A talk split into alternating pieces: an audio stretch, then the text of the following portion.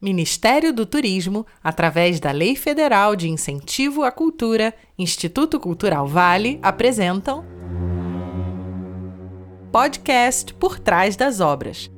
Aqui ficamos sabendo detalhes dos bastidores da criação de obras interpretadas pela Orquestra Sinfônica Brasileira na temporada artística 2021. No episódio de hoje, o assunto é a obra Who Cares If She Cries, de Jocide Oliveira. A peça para soprano e orquestra de cordas foi uma encomenda da OSB e estreou em 2006. O título da obra é retirado da letra de uma melodia anônima do século XVI que se refere a Ofélia de Shakespeare. Jocide Oliveira é pioneira de um trabalho multimídia no Brasil envolvendo música, teatro, textos, instalações, vídeo e cinema. Concebeu e dirigiu inúmeros vídeos, compôs, roteirizou e dirigiu suas nove óperas apresentadas em diferentes países. Como compositora e pianista, gravou 25 discos no Brasil e exterior. E quem desvenda o que há por trás da obra Who Cares If She Cries é a própria compositora, além da vice-presidente executiva do Conselho Curador da OSB, Ana Flávia Cabral Souza Leite, da maestra Mariana Menezes e da soprano Marina Considera.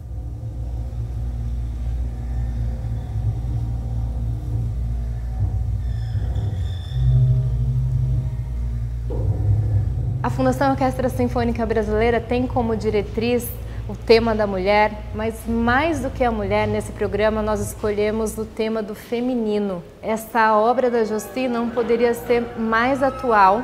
Então, nessa programação, não só o, o tema do feminino, mas toda a produção dela envolve figuras femininas incríveis, como Marina Considera, a maestra Mariana Menezes e a incrível autora, compositora Josi de Oliveira. Para mim, Who Cares If She Cries é uma peça emblemática, porque fala do clamor, do pranto, grito e voz da mulher através dos tempos. Essa peça foi concebida em duas versões. A primeira para soprano e violoncelo, e a segunda para soprano e orquestra de cordas.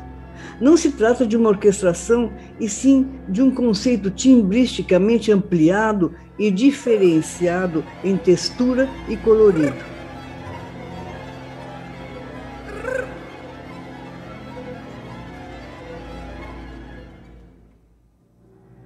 É uma peça que começa com, com sons é, que parecem murmúrios, que vêm dos graves da orquestra, né, das cordas graves, e que, que, que é um som arrepiante vem das profundezas e em seguida nós temos essas notas que parecem flutuar no ar, é, essa inquietação, mas não uma inquietação agitada, uma inquietação reflexiva, muito íntima e que não nos deixa repousar.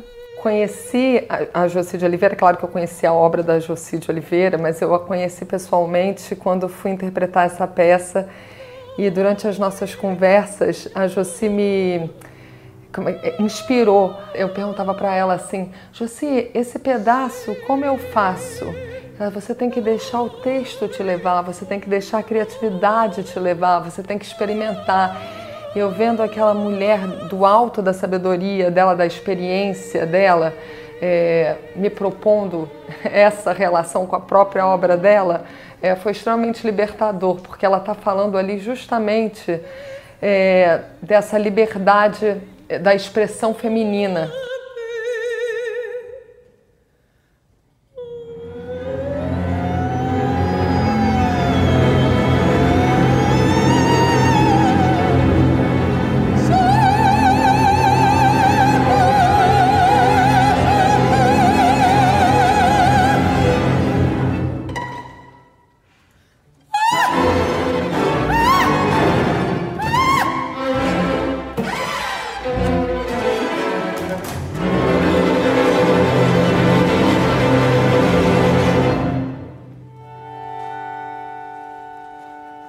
O título desta peça é retirado da letra de uma melodia anônima elisabetana do século XVI, que se refere a Ofélia de Shakespeare.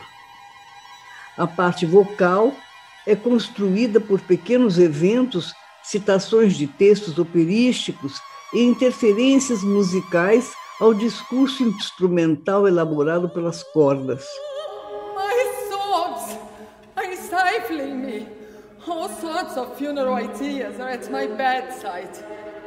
De maneira a proporcionar melhor ressonância do instrumento, quatro violoncelos têm uma diferente afinação mais grave, incluindo o quarto de tom.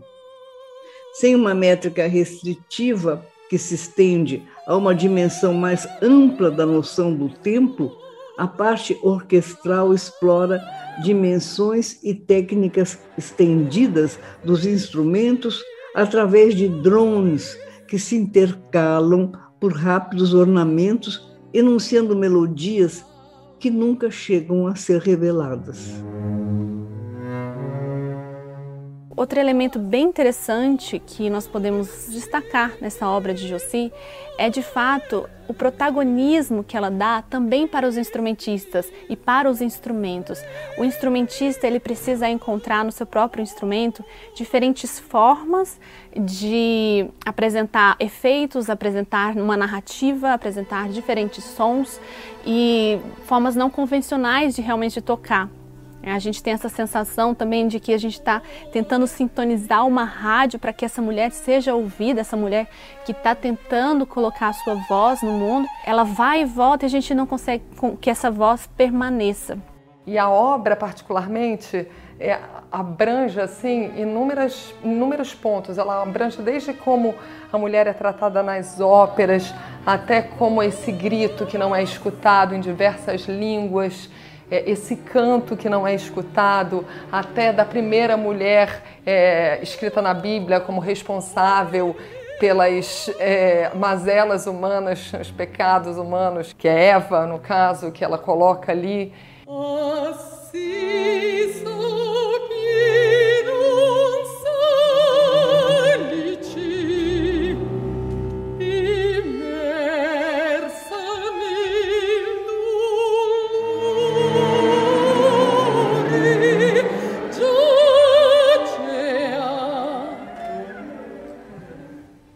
Espectador ele tem que se deixar é, é, ouvir e sentir essa narrativa e perceber todas essas imagens que são quase táteis, sem mesmo precisar de, de, de, de falar. Né? Não é exatamente uma imagem que está sendo narrada, mas é uma imagem que é construída por meio da música e que o espectador precisa sentir é, e, tomar suas, e tomar suas próprias conclusões.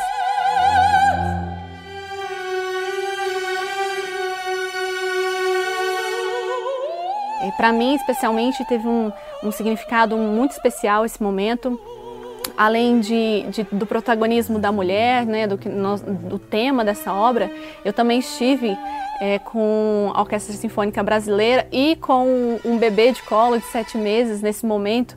E, e nós falamos dessa peça, né, da mulher que, que gera também, da mulher que dá a vida, da mulher que tem a coragem. Então teve todo esse significado especial que eu espero que também os espectadores vejam isso em sua intimidade né, e, e consigam ver como realmente o tema é muito atual, né? É muito atual e tem muito a ver com, com, com a instituição, tem muito a ver é, com a atualidade, com, com a mulher de hoje em dia. Particularmente a USB, é, a Menina dos Olhos, eu acho, de Orquestra do Rio de Janeiro, é uma orquestra é, que não está associada diretamente é, a nenhuma instituição e para a música de concerto no Brasil, isso é um sonho sendo realizado e eu tenho muito orgulho de ter participado dessa festa que foi é, essa gravação e essa comemoração.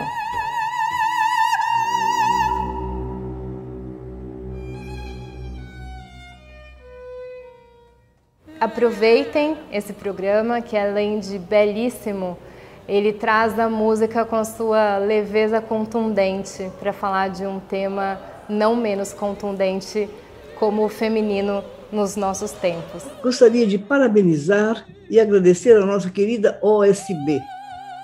Agradeço também a excepcional cantora Marina Considera e a talentosa maestra Mariana Menezes.